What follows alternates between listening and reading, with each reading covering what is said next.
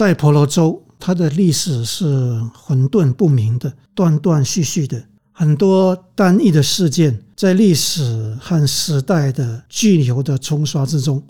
是失散的，没有定位的，有许多的末枝细节是被埋没和特意隐藏的。不，这正是婆罗洲最诡异，甚至是最有趣的地方。当历史模糊不清的时候，阴影幢幢的时候，正是小说家进场的时候。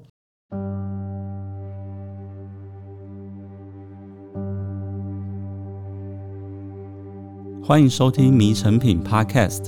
在诚品选书单元里，我们将分享诚品书店专业团队。每个月依据创新观点、独特视野、反映时代跃动等原则，从万千书海中精选的推荐书目。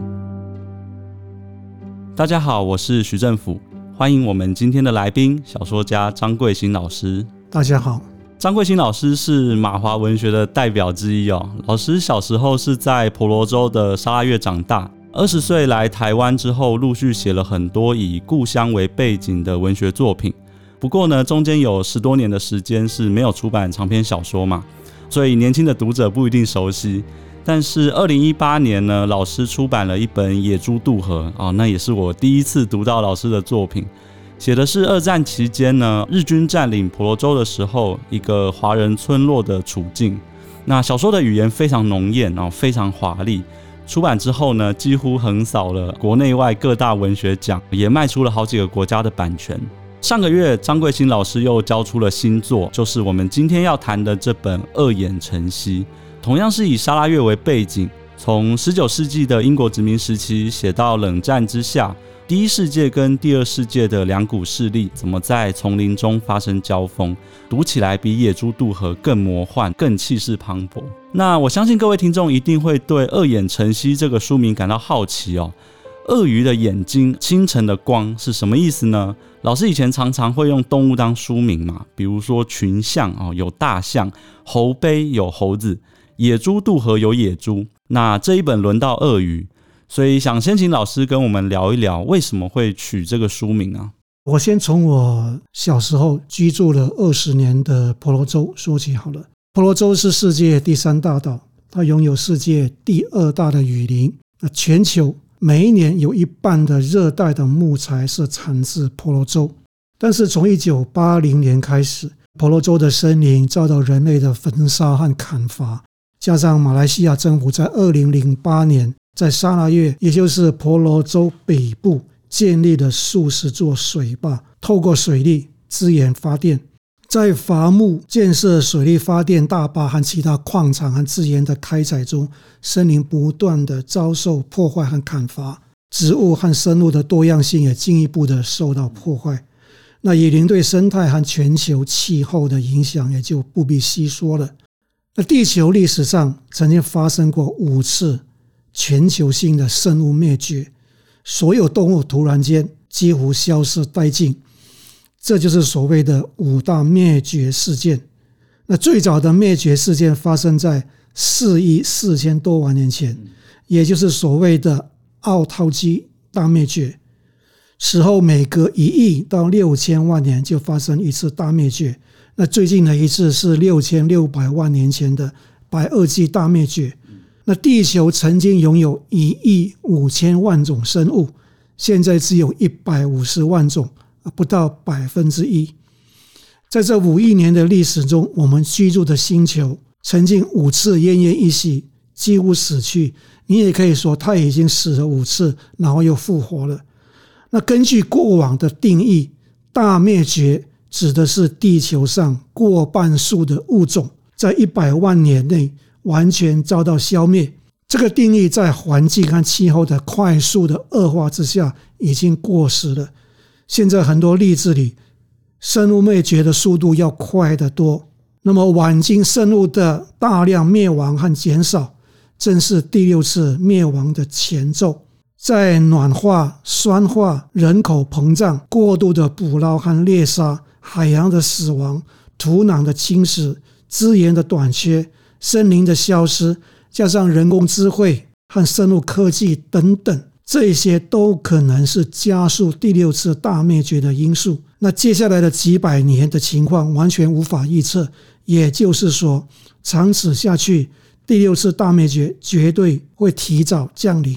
那地球的环境一直维持着刀尖上的平衡，直到一切毁灭。那么《二眼晨曦》这部小说牵扯到革命、殖民主义，但是细心的读者应该看得出来，重点不在这里。我的着眼点是写一部和生态史有关的小说。毫无疑问的，第六次大灭绝会提早来到，绝对和人类有关。小说的结尾因此设计了一场因为战争而引爆的地球大灭绝。那么，在五次大灭绝中，有少数生物非常顽强的活了下来，有的甚至已经在这个星球上存活了数亿年。最为大家熟悉的，应该就是鳄鱼吧。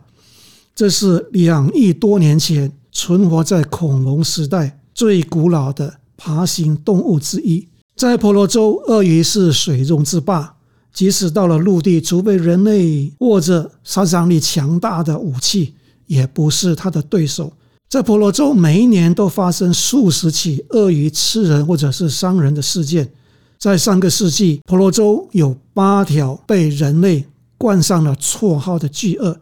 其中最有名的就是身长近六公尺的一尾巨鳄，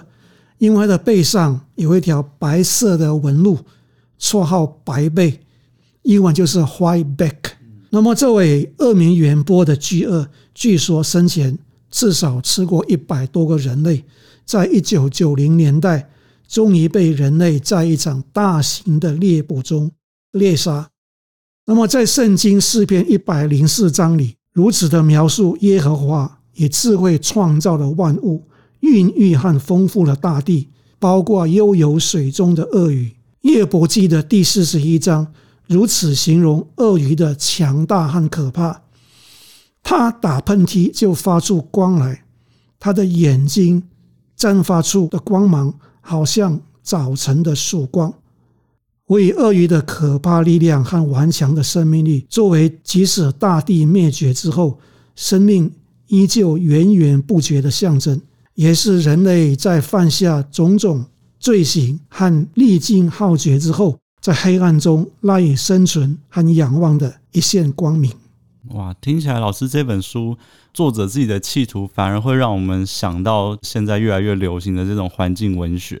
但老师以往的作品好像比较少被评论家放在环境文学或者是自然文学的这个标签底下。不过读这本小说的时候，就会让人注意到另外一个特点哦。我相信读者一定会有一个很强烈的印象，就是魔幻、虚实交错的感觉。那这本书里面，它有很多写实的细节，甚至是公开的历史事实。但它也糅合了像老师刚刚提到的很多是婆罗洲的民间传说，你会在小说里面读到很离奇的，好像巫术般、梦境般啊，甚至接近科幻般的情节，那很容易让我们会联想到某一种拉丁美洲魔幻写实的文学风格。那老师自己也不止一次啊，会提到智利的小说家罗贝托·波拉纽。所以，我想请老师谈一谈写作策略的问题哦。就是你在创作这本小说的过程中，你是怎么去思考，或者怎么去操作历史事实跟乡野传说之间的张力？在婆罗洲，它的历史是混沌不明的，断断续续的，很多单一的事件在历史和时代的巨流的冲刷之中是失散的，没有定位的。有许多的末枝细节是被埋没和特意隐藏的，不，这正是婆罗洲最诡异，甚至是最有趣的地方。当历史模糊不清的时候，阴影重重的时候，正是小说家进场的时候。那么，透过有限的史料去写作和酝酿小说的时候，这是一个巨大的挑战，也给了我无限的想象的空间。那么，它的断裂和阴暗。是诱使我以小说的方式去书写的一个原因。在透过较可靠的历史事件去创作小说的书写空间时，我应该怎样套上一个想象的空间，让小说的时空更真实的呈现呢？这一点又是婆罗洲给了我充分的养分。那婆罗洲是一个充满乡野传说的地方，它既原始又蛮荒，既生猛又血腥，既神鬼又流淌在每个人的血液之中，既背离现实又如此的贴近生活。它是一种禁忌，也是赖以为生的生活规范，更是当地人长久酝酿出来的一种智慧和信仰。而外来者可能对这种野史存疑或者是藐视，但是对当地人来说却是金科玉律。那么在我看来，这种既神又鬼的乡野传说是最真实的，比任何后人考据出来的历史事件更真实。我于是突发奇想，把这种乡野传说当作真实事件去书写，把尚待考证的历史事件当成虚构。让两种事件处于一种难以辨别真伪的灰色的地带，这也许不见得是最好的解决的方法。那么，发觉透过这种方式，让我找到书写的乐趣，也创造出属于我个人的婆罗洲的世界。我觉得就像老师讲的，某种程度上，小说它的特色，它有时候比历史还要更来的贴近人心哦。特别是这些所谓的乡野传说，包含台湾很多的民俗信仰，很大程度上，我们普罗大众或是一般庶民，更大程度上是依循着这些。非常主观经验的东西在活着啊，可能更是这些乡野的故事，是大家理解世界的一种更重要的指标。这本书它其实除了传说的魔幻的部分之外哦，我觉得还有一个很鲜明的特点，就是它展现出了小说家对于不是人的那些物件做了细致入微的观察，甚至你可能会觉得那是一种迷恋。比如说，小说里面用了很多篇幅去描写王冠上面的宝石啊、烟斗、油纸伞、克力士这种武器。那整个小说的叙事哦，也常常是以这些物件的逻辑，而不是以人的逻辑在推动的哦。所以读起来反而像刚刚讲的，会有一种自然文学的味道。你会调度很多科学知识，呃，去写环境史、写生物地理学，甚至会从一块石灰岩洞里面的头骨碎片去写人类这个物种的演化历史。那这在大部分的文学作品里面似乎是一个不太常见的策略，所以想请老师也跟我们聊一聊这本书所采取的一种依附着非人之物来说故事的写作风格。我认为人类文明的进化。可以很清楚地显示在物质的演变上，从非常原始的骨刀、石器和木棒，到手枪、大炮和飞弹，从以狼烟传递信息到现代人一秒钟也离不开的网络和手机，期间的变化无比的巨大。那么，我中学时代经常跟同学到雨林去露营，除了帐篷和饮食啊，几乎什么也不带。可是，如果我现在去露营，我一定会携带一大批文明又累赘的东西，从药物啦、指南针啊、照明物啦、御寒的衣物，到护身的工具等等。那年轻的时候胆子很大，觉得凭肉身就可以解决任何困境和问题。长大之后胆子就变小了，必须依赖外物，才觉得自己拥有一个完整的个体。那么我偶尔回到婆罗洲，从长辈亲友的口中描述的过往的事件中，武器就占了一个很重要的比例。从一支菜刀、一张旧钞、一个缝纫机到一个古董相机，每一个物件都有一个甚至好几个故事，充满了温度和血性。有一些物件已经不存在了，譬如一个自制的风筝，一个抹上鸟血的弹弓。小时候被扔弃在床底下的牙齿等等，像一棵大树的年轮，刻画着时代的痕迹和记忆。很多年前，我去参观沙劳越博物馆，令我印象最深刻的是一只从鳄鱼肚子取出的手表。哦，那么这只手表怎么会在鳄鱼肚子里呢？这就够你去胡思乱想了。那几年前，我也参观了吉隆坡的伊斯兰博物馆。里面展览了各种战争之中使用过的盔甲、头盔、大马士革刀、伊斯兰剑，当然也包括小说中曾经提起的克力士，令我十分的震撼，好像听见战场上各种灵魂、冤魂的面貌和呐喊。你不妨去逛一逛博物馆，啊，任何一间博物馆，你就知道雾气在我们生活中所占有的非常重要的地位和比例。其实现在有一种历史研究的取向啊，我们叫它环境史，它很大程度上想要表达的一种宗旨，就是人类历史的演变，很大程度上不是我们以前觉得的只有人的历史。比如说君王将相的历史，很大程度上它可能是，比如说土地的历史啊，可能是一些器物的历史，它可能是另外一种历史叙事的主轴。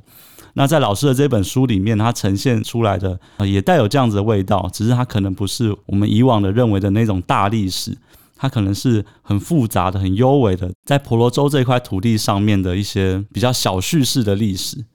在我的印象里面，讲到历史哦，老师上一本小说《野猪渡河》的故事背景很聚焦在日军占领婆罗洲的那个时代。但二眼晨曦这一本的时空跨度显然要大很多，在空间上，它不只涉及了整个冷战局势之下西方帝国跟左翼分子的冲突啊，甚至涉及了宇宙尺度的星球跟星球之间的连结。那在时间上呢，你也把好几个世代的家族史、人类迁移的历史，甚至是整个地球生物的演化史。都交织在一起，都折叠在一起。但是在这么大的架构底下哦，很有趣的是，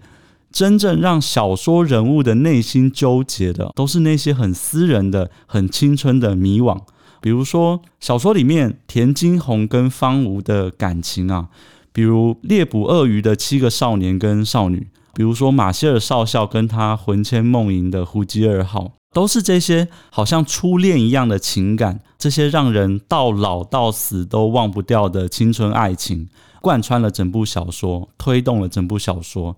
所以我会好奇的另外一个问题是，作为一个小说作者，老师你是怎么去看待这种大叙事跟小叙事之间的关系？我的小说虽然有很明显的历史事件和背景，但是我写的毕竟是小说，非历史。那么年轻的时候看过不少牵扯到历史和战争的小说，包括大部头的托尔斯泰的《战争与和平》，海明威的《战地春梦》，狄更斯的《双城记》，莎士比亚的历史剧，包括《亨利四世》和《亨利五世》等等。当时就深深地感受到人类在动乱的大环境之下，那种不由自主的人性的波动和巨变。那么钱钟书的《围城》写的是战火下一批书生的故事，那通篇小说闻不到一点烟硝味，但的确是烟火下的产物。我认为那是写战争小说的最高的境界之一。要把历史事件融入虚构的小说中，的确是一项很大的考验。可是，正如我前面说的，我把模糊不清的、不为人知的历史作为小说的背景。能够书写的空间自然就放大了。譬如我的上一部小说《野猪渡河》，看了小说的读者才知道，原来二战时期东南亚也发生过如此血腥的抗战事件。那么历史事件是一壶死水，要吹皱这一池死水，要赋予它新的生命力，就是虚构出一批和这些历史事件息息相关的人。嗯，那透过情欲啊、野心啊、梦想。让这一批人类可以活生生的沐浴在历史的洪流之中，可能随波逐流，也可能被时代的潮水淹没。老师今天的内容其实有表达出小说跟历史之间的很重要的一些区别哦，某种程度上也是告诉我们为什么我们要认识过往的历史。某种程度上，小说是一个很重要的媒介。那目前为止啊，我们已经从三种不同的面向。或者说三股张力来谈了二眼晨曦的写作特色。第一个是历史事实跟乡野传说之间的张力嘛，那第二个是我们刚刚说人跟非人之间的张力，那第三个就是大叙事跟小叙事之间的张力。各位有机会自己读这本书的话，可以再去仔细的品味其中的奥妙，看看小说家是如何徘徊在这两端之间。但这边我想请教一个跟这本书并不直接相关哦，比较是跟张贵兴老师个人有关的问题。就是老师是在二十岁的时候离开婆罗洲的嘛，到台湾来定居。但是你好像所有的写作都不断的指向青春的童年的故乡。所以我想问的是，这几十年来你是怎么和婆罗洲和沙劳越保持情感上跟资讯上的连接哦？你二十岁以前的成长经验跟这半辈子的文学创作的关系是什么？很好回答，但是也很难回答。啊，因为我发现，不管自己说了什么，总是没有办法说出一个圆满的结果。这、嗯、就好像你喜欢一个人，你爱一个人，或者你暗恋一个人，你能够明明白白、白纸黑字的说出来什么原因吗？当回教领袖萨拉丁攻下的耶路撒冷的时候，有人就问他：“耶路撒冷对你有什么意义？”那萨拉丁回答的非常简洁，没有任何意义。他的英文翻译成 “nothing”。但是他随后又补充说，它包含了所有的意义，英文就是 everything 啊。当然，他可能说的不是英文啊，反正他回答的非常的简洁。那么婆罗洲对我正是如此，它没有意义，但是又是所有事情的根源。我离开婆罗洲四十多年了，那每次回去都有不一样的感受。那很多的亲戚朋友说过的故事。我很喜欢听他们说故事啊，嗯，那经过时空的变迁之后，总是会出现不一样的版本，不一样的意义。那很多我过去我不了解的沙拉越的历史，也在时空的转变之后，出现了越来越明朗的视野。我在我的想象之中，婆罗洲是活的，变化万千的，没有尽头，可以不断的书写。在情感上，那是难以割舍的。在资讯之上，只要有心，在资讯如此发达的时代，取得资讯根本不是问题。那么，我举一个例子：获得二零二一年诺贝尔文学奖的非洲坦桑尼亚作家古尔纳，他二十岁的时候跟我一样离开故乡到英国去定居，从此以后没有再回到故乡。他一辈子写了十本长篇小说，每一本长篇小说的背景都在非洲的故乡。很少书写过英国长篇，几乎没有。这就是说明了那一块最初最原始的土地，总是蜗居着一个游子的最生猛、新鲜和真实的灵魂。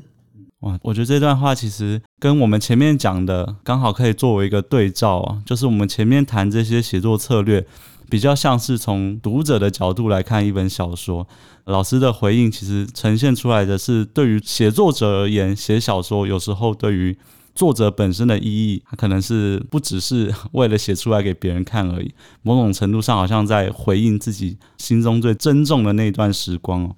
今天谈了很多扎实的、丰富的内容，那最后呢，我想问一个比较轻松的问题哦。就是老师接下来还有什么后续的创作计划，或者目前有什么感兴趣的方向吗？是不是还会继续以婆罗洲为主题？事实上，我已经正在书写下一部长篇了。哦，通常我不太喜欢谈正在书写而且没有完成的作品，嗯嗯、不过今天可以稍微谈一下。我会继续把下一部长篇的焦点放在全球气候变化和生物的灭绝上，背景南挂的婆罗洲、西伯利亚。和亚洲，它主要场景还是在台湾。那么这次的动物是一只大象。哦。那么全球的暖化让北极圈和西伯利亚的永冻土融化了。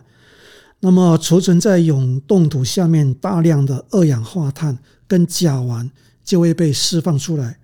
进一步的恶化温室效应和使海平面上升。为了预防这种情况发生。科学家打算透过基因工程技术，让很早就灭绝的长毛象复活，也放到西伯利亚和北极圈，让数十万头长毛象挖开白雪吃草，把土壤铺露在寒库之中，重建更新世猛犸草原生态系统，减缓永冻土融化和全球暖化。那么，它复制的方法是从永冻土猛犸象。遗骸中取出它们的 DNA，融合在和猛犸象基因最接近的亚洲大象的细胞之中，透过基因工程创造出现代亚洲象跟猛犸象的混合体，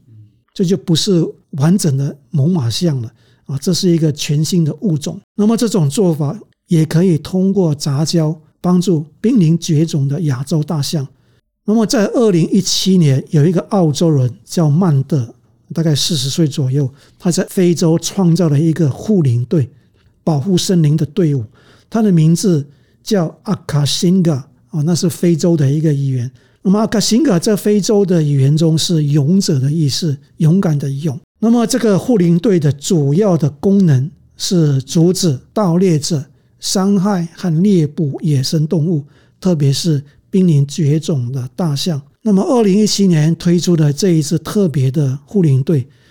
有的成员是艾滋病儿、单亲妈妈，或者是遭受过家暴了、性侵了、虐待的弱势的年轻的女性，清一色是女性。那么，这是很有趣的一件事情。这支护林队最早的时候是由年轻力壮的男人组成。但是由于腐败了跟私心了种种的原因，这个男人组成的护林队很快就解散了，成员改成一群妇女，那成效非常的显著。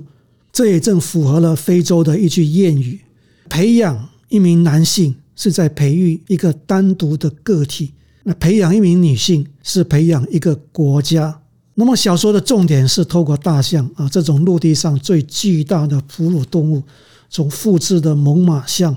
到濒临绝种的非洲大象和亚洲大象，那么这种亚洲大象就是大名鼎鼎的林旺啊，林旺的原名叫林王哦，森林之王啊，后来可能是误用或者种种原因，现在大家都叫它林旺。它的标本现在就在木栅动物园里。那么透过这几只大象，把北极、非洲和台湾串联起来。那透过阿卡辛嘎这个护林队，书写台湾一群弱势的女子。在我二十五年的教学生涯中，我遇见和处理过不少失学的、辍学的弱势少女，让我起念书写这部小说。虽然小说和过往一样，总有一种动物漫游在文字之中，但动物只是隐喻，真正的重点是人。